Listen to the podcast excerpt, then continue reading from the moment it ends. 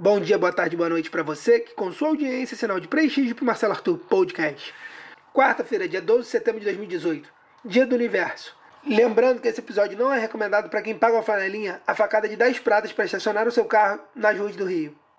Top 5. Justiça. Advogada negra detida, algemada e arrastada durante audiência em Duque de Caxias. Fonte. Carta Capital.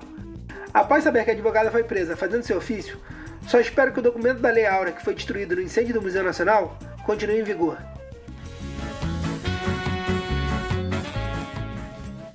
Top 4. Sociedade. Campanha Setembro Amarelo propõe que se noticie o suicídio. Fonte. Voz da Planície.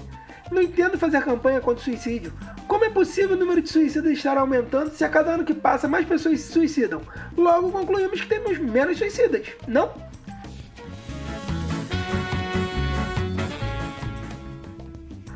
Top 3: Eleições. Depois do Datafolha, adversários vão intensificar ataques a Bolsonaro. Fonte: G1. Parece que apenas uma facada não foi suficiente para os opositores do mito. Quem será que vai levar essa corrida maluca?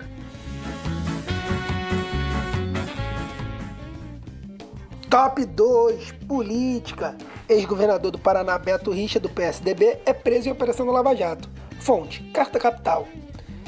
Não sei o que o ex-governador espera da sua nova hospedagem, mas a única certeza que eu tenho é que vão apelidá-lo de Reto Bicha.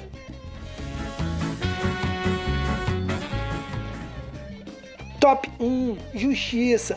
O Ministério Público Federal pede fechamento imediato de seis museus federais no Rio de Janeiro.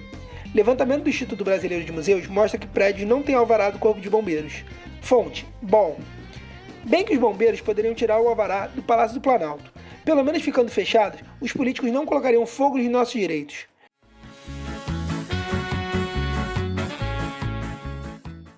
É isso aí, pessoal. Obrigado por ouvir até aqui. Seja um colaborador, assim como Rafael Nicolite, Thiago Matos, Guto Olivares, Rafael Santana e Hugo Fole. Para receber o conteúdo em seu celular, procure no grupo Facebook Marcelo Arthur Podcast. Lembrando que o Arthur é com TH.